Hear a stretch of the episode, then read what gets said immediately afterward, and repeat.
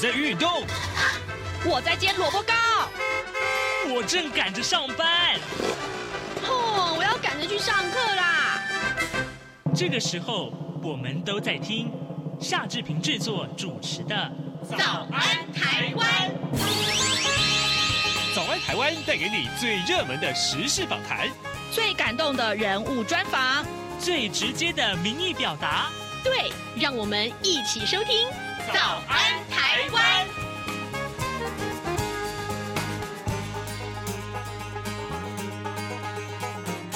早安台湾，我是夏志平。今天在节目中持续要播出移工人权大步走的专题报道。首先要播出的是探讨移工朋友的通译需求问题，请听记者陈念怡的专题报道。移工人权大步走。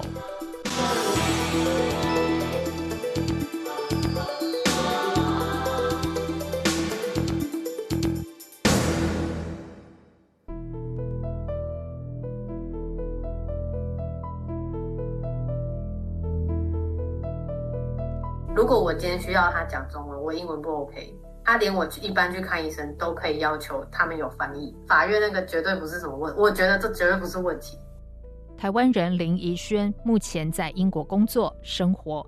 当他首次得知英国有医疗通译服务的时候，他很惊喜，而且跃跃欲试，因为他之前曾经硬着头皮去看医生，结果语言隔阂让他好挫折。他说：“我是怕医生讲的的有口音，我听不懂。后来我去的时候发现。”他讲的不是口音，所以我听不懂，是他讲的专有名词我听不懂。比方说，他说你要做什么？呃，因为我那时候是胃有问题，然后他那时候说我要做什么抽血跟粪便检查。我光抽血这种 blood 我听得懂，然后其他粪便检查的时候，我想说，然后他说要检查某个菌，好像是某种细菌吧。然后你只只会有这种概念。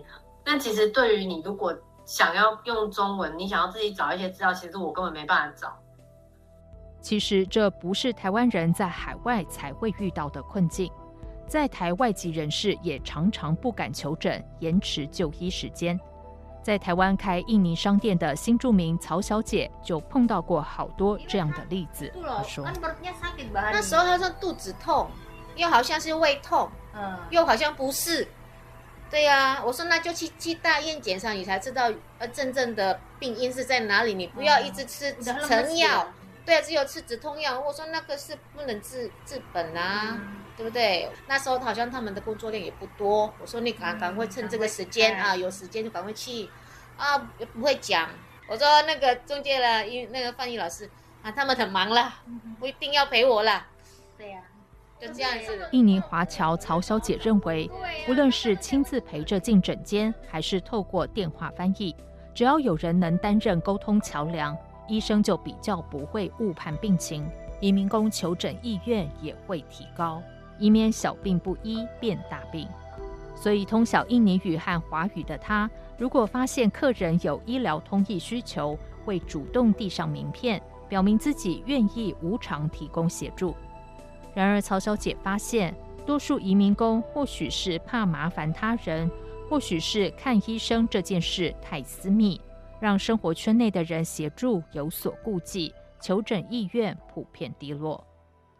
事实上，除了来自东南亚的移民工，港澳人士向公部门咨询医疗相关问题也会卡关。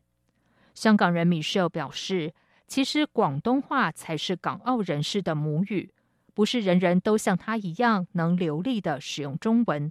可是，就连他打电话求助也不太顺利。他说。我记得我那时候好像是疫情嘛，然后来的时候要打去，呃，疾管署还是哪个单位去问一些事情。可是他的那个讲话的速度，我就是，我可能打了三四次，我还不知道他那句讲什么，就是可能里面有讲到某一个单位或是某一个台湾会用的词，可是我不知道，然后我一直都 catch 不到那个词汇，我就要再再打一次，然后我最后好是请我的朋友帮忙。呃，我想知道他那句到底讲什么，因为他要我转播什么的，什么什么就转播什么什么，什么什么就转播什么什么。然后像是有时候他也会有一些，呃，转播到某一个地方，他就会说，呃，请请你输入你的身份证字号，然后我没有身份证字号嘛，我是居留证，我就不能打进去了，就可能会有遇到这样的状况，就是那个系统上面。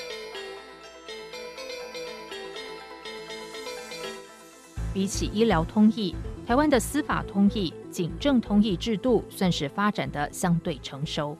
毕竟刑事诉讼法以及民事诉讼法明文规定，诉讼当事人、证人、鉴定人以及其他有关系的人，如果语言不通，必须由通译传译。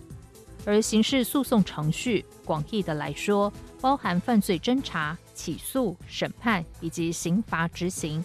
也就是说，警察、检察官、法警、书记官以及法官等执法人员，只要处理到涉外案件，都必须聘请同意。历年来，政府各机关的确为了完成公务，不断延揽培训新住民和新二代。但是实际上，执法人员得先合作，才知道人才是否堪用。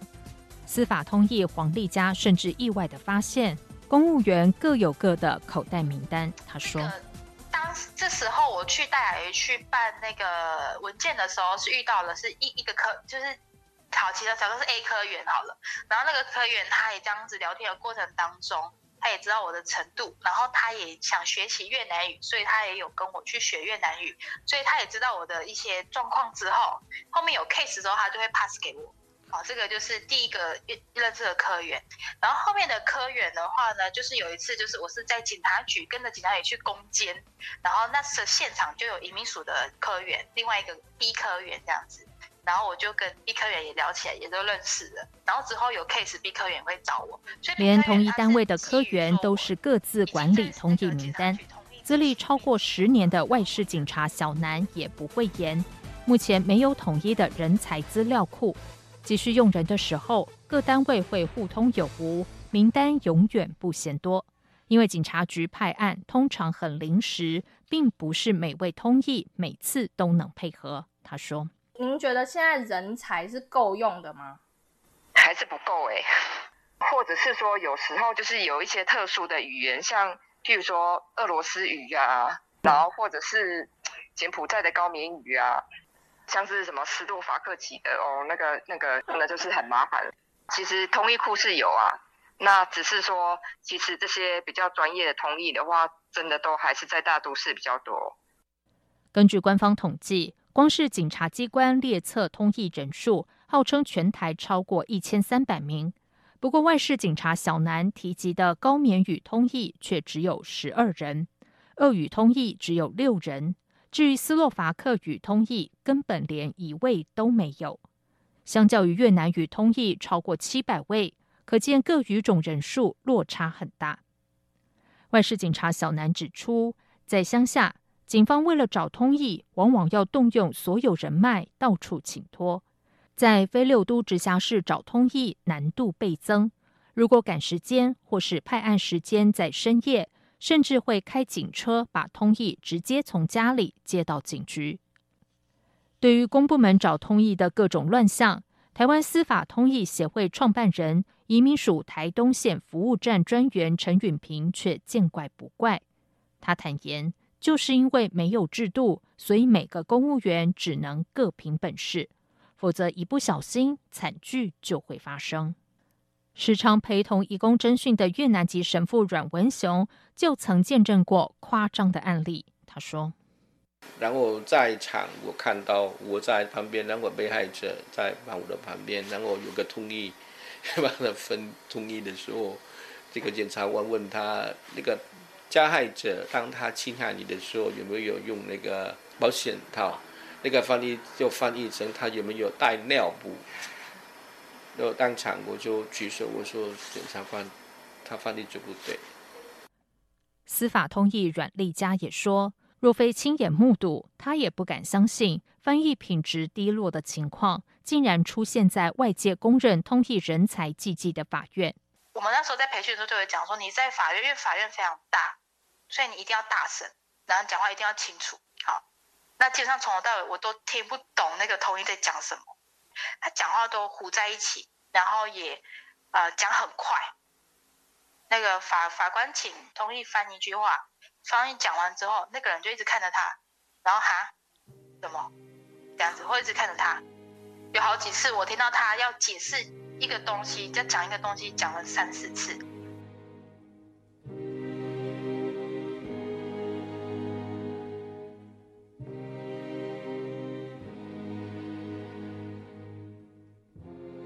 担任法院特约通译将近十年的谢丽娜表示，司法通译案量不太稳定，她平均最多每个月接到两三件，有时候一整个月连一件都没有。越南新二代黄丽佳也坦言，不可能单靠司法通译工作过活。她基于助人理念，不管什么单位派案，几乎来者不拒。但实际上，她每个月通译收入不到一万元。因为大客户像是警察局、移民署，通译费以两小时内六百元计算，相当于时薪只有三百元。尤其移民署给薪最严格，提供服务之前，通译到场待命期间不计薪。当专业口译能执行职务的天数有限，政府通译给薪又明显低于行情，也难怪公务员总觉得堪用的通译不好找。政府给薪不变，与行情价落差越来越大，优秀口译兼职通译的人依然稀少，恶性循环就此形成。不过，有些通译接案不完全是为了钱。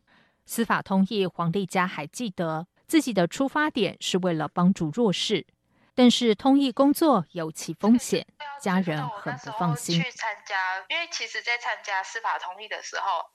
是全家大小都反对的，他们会想有很多不好的方面，就觉得说，哎，如果他知道你是谁，知道你在哪里，然后他觉得你乱翻，他觉得你怎样，还有很多那种新闻嘛，就是他直接找到你家处理你呀、或者私底下找人恐吓啊，怎么样子的、那种通译上面发生问题的新闻，其实没有很多，但是也有，所以家人蛮担心的。张真也透露。他在澳洲担任司法通译，才短短三年就改行当华语老师。最主要的原因就是人身安全受到威胁。毕竟有什么工作值得拿命去换？然而，目前台湾的通译人员没有劳健保，没有专门职业责任保险，连意外险的保障也没有。政府机关在录用通译之前，也鲜少进行实质的身家调查，落实利益回避。这不只让通译人员置身于风险之中，也可能牺牲外籍人士的权益。此外，陈允平认为，公部门不该跳下来搞通译培训，除了不够专业之外，最怕的是通译受到检警思维影响，而无法保持公正、独立、客观性。此外，实务上，公务员身兼通译的情况并不少见，这很容易构成程序瑕疵。他说。一个英国的商人啊，撞死一个送报生在台北市啊，啊，后来他被限制出去嘛，后来他偷了人家护照跑出去啊。当初问他笔录的人是谁？我的学妹，她嫁给一个外国人，她住纽约住了好几年，他是外事警察，他直接问他笔录的。然后呢，他就以说执法人员用英文直接问我，我觉得他说的不对，或是他立场有问题，这样这样，他就用这个去抗辩，然后去拖延时间。当然，我学妹问的一点一点问题都没有。执法人员身兼通译，哈，就造成了这个瓜田李下，球员兼裁判会被对方的律师拿来做抗辩的工具。你当然可以，你语言能力也没问题，可是，在整个刑事诉讼过程当中，你的角色有问题啊。最令人担心的是，公部门习惯依赖中介的双语人才，导致公务推动出现盲点。台湾国际劳工协会专员许维栋也指出，由于雇主掌握移工配额，中介为了生存受制于雇主。当公部门依赖中介，这会变相导致弱势的移工更弱势。他说：“但是有一些公部门他是没有这个双语人，所以他的做法呢很简单，就会直接打电话给中介。他说：中中介就可以翻译啊，我就问中介啊，中介我叫我叫中介去问劳工啊，啊中介这样跟我讲啊，OK。但实务上。”不管在哪一次的会议或哪一场劳资争议，我从来没有见过中介是站在劳工那边替劳工讲话的，从来没遇过。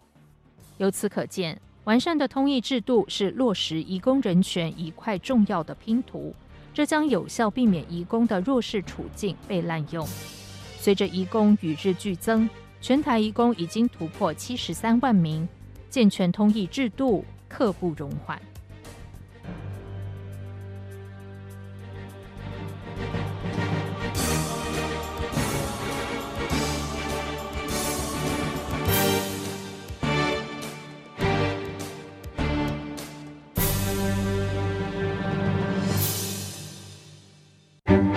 二零二三第三十九届亚洲国际邮展将于二零二三年八月十一日至十五日在台北世界贸易中心展览一馆 A 区盛大展出。本次邮展主题为“方寸世界，任君遨游”。现场除展出国内外各类珍贵邮票及来自世界各国特色摊位外，每日并有导览活动、艺文表演、邮票设计师签名会、舞台秀及集邮 DIY 体验营等活动，充满趣味及热闹氛围，是今年夏天大小朋友不可错过的游乐盛会。有关移工朋友们所需要的通译制度，是不是可以借鉴法国和澳洲呢？请听以下的专题报道。移工人权大步走。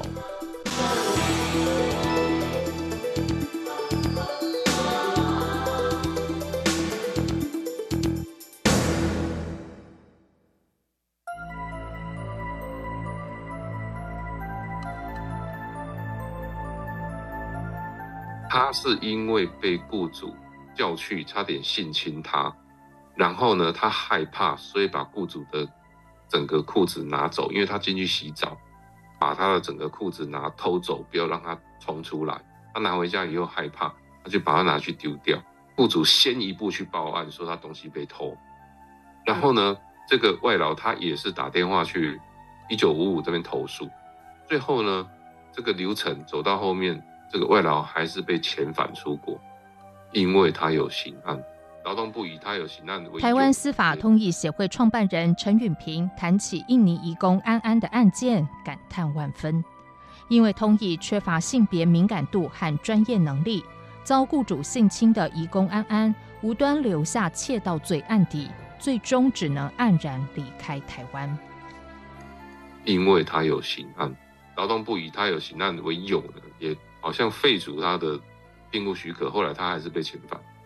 如果说这个通译当初呢，他有注意到这点，有提醒到这个远景这一点，然后呢，有相关的律师在一旁帮忙，我想他不会沦落到今天这个地步。我们太多的如果，我们只能把那个如果一个一个消除。在警察局移民署前后打滚三十年左右的陈允平大胆假设，这不是个案。由于公部门经常以完成公务为优先考量，通译品质、外国人的人权很容易被忽略牺牲，所以他认为公部门不适合招募培训通译。他，他说：“你根本方向就错了。这些执法人员他不是当事人之一吗？他干嘛自己去培训？”这不是中正一分局的重蹈覆辙吗？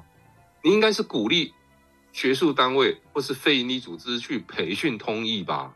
你不要去做那个自己能力做不到的事情。你们先把自己人训练好再说。我觉得所有陈允平建议，公部门最该办理的是内部训练，因为有些公务员连怎么和通译协作都不知道。比方说，最常见的错误认知就是以为菲律宾人的母语就是英语。一旦派错通译，问题一箩筐。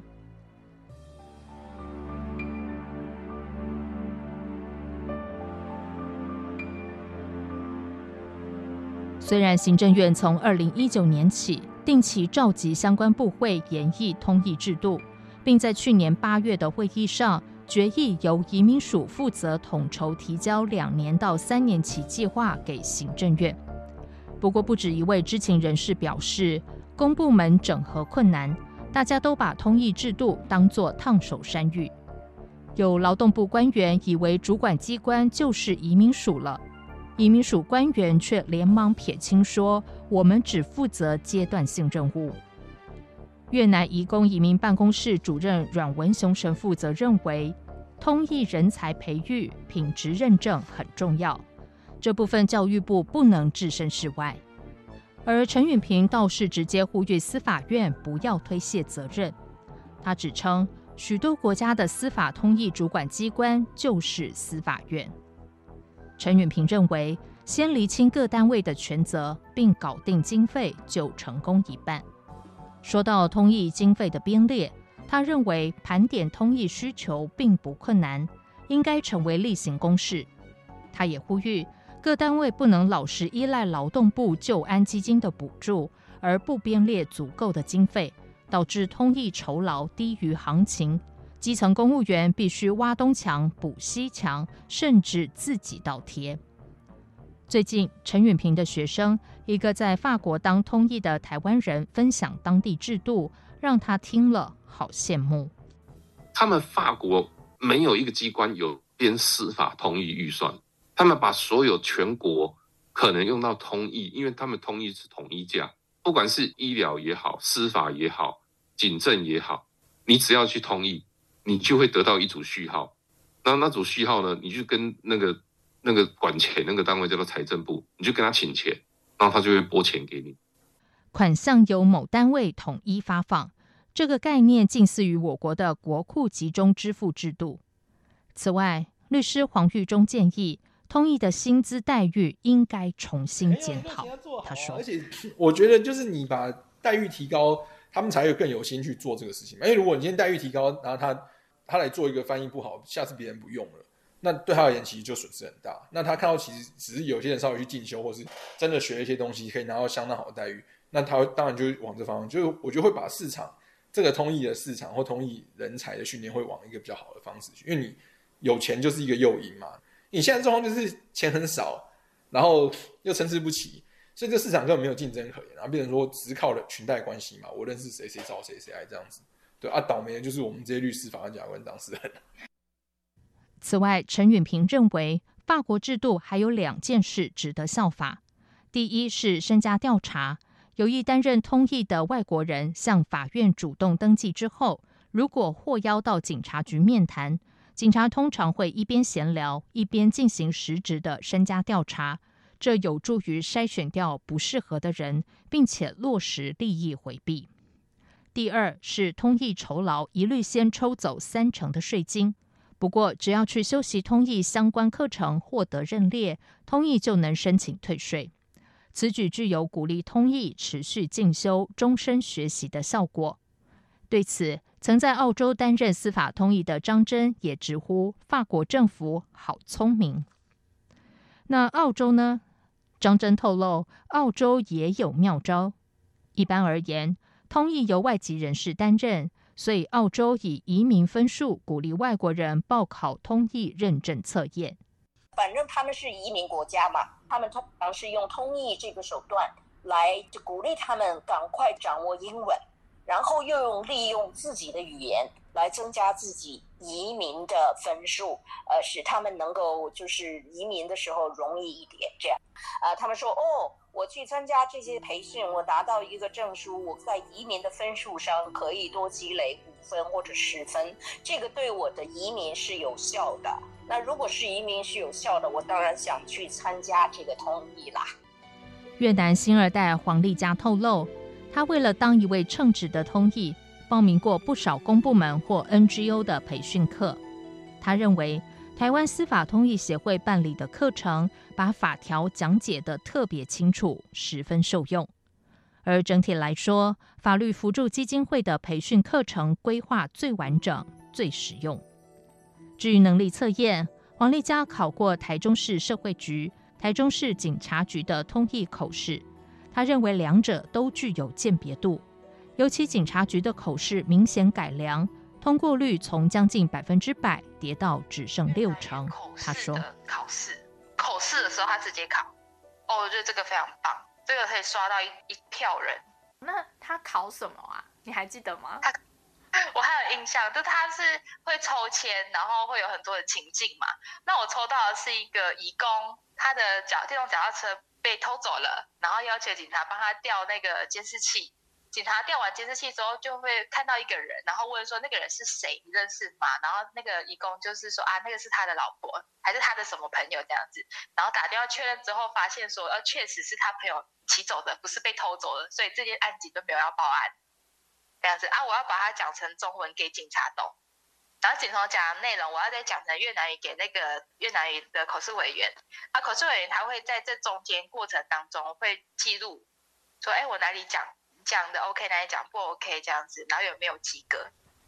此外，针对偏乡或小语种的通译人才缺口，警政署已经建构的远距传译机制也值得参考沿用。外事警察小南解释，远距传译就是通译人员到邻近的分局，以分局对分局的方式，透过通讯软体提供服务。当然，远距传译并非万能。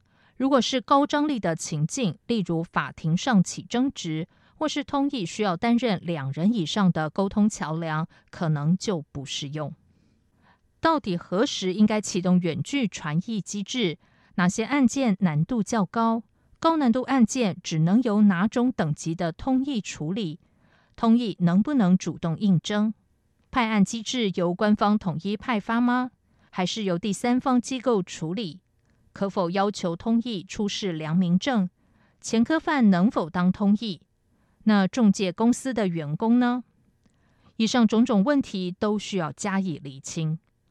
知情人士指出，公务员必须依法行政，制定专法有其迫切需要，包含公务人员内训规则、通译培训制度、身家调查执行规则、通译派案机制、人才库统一管理机制。各资保护机制、通译抽查鉴定机制、当事人申诉机制、远距传译机制、各单位权责划分、跨部会合作机制以及中介组织设置管理办法等内容，都应该明文统一规范，基层才不会无所适从。但是立专法之前，光是权责厘清就卡关。傅美玲坦言。继续拖下去真的不是办法，他说：“应该是没有办法有一个主管机关，但是其实十年前的话，教育部觉得说这是司法院的事，司法院觉得这是教育部的事，他们讲的也都对，但是其实也都不完全的这么讲，因为司法院用的东西就是很专业，你是你你这个是一个特殊规格的东西，你叫我们教育部去做了一个特殊规格的东西，也不合理嘛，那。”就讲白一点，这个东西是跨部会要共同合作，所以前几年是改国是会议，他们确实也提到说，这个其实是跨部会，而且其实也跨学科。这几年我觉得大家已经有问题意识了，所以他们开始会团结起来，觉得说好像应该一起做。也就是说，这个主题上面，政府其实你越直接去面对，你越不害怕的时候，它的问题就越小。虽然政府的确正在通盘检讨通译制度了，可是计划赶不上变化。据媒体报道，今年五月，一名澳洲人误食老鼠药，因为有人自告奋勇担任家属和医院的沟通管道，却严重误译，导致家属错把台湾小吃当元凶，甚至闹上外媒。虽然经过澄清，已经解开误会，但台湾形象恐怕已经受损。如果台湾通译制度够完备，不适任的人还有机会自告奋勇充当通译桥梁吗？可见台湾政府必须加紧脚步，跨部会合作机制建立的越快，及早结束通译制度的混乱期，不仅有助于落实人权，也对国家形象越有利。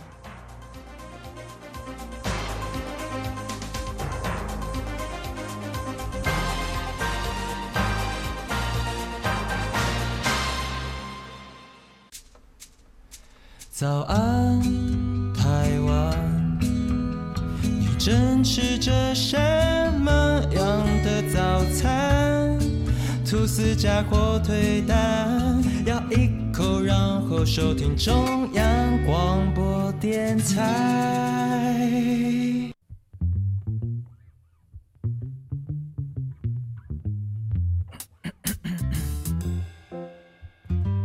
听众，以上就是今天的早安台湾，谢谢您的收听，拜拜。早安，你好，欢迎光临，今天吃汉堡或三明治。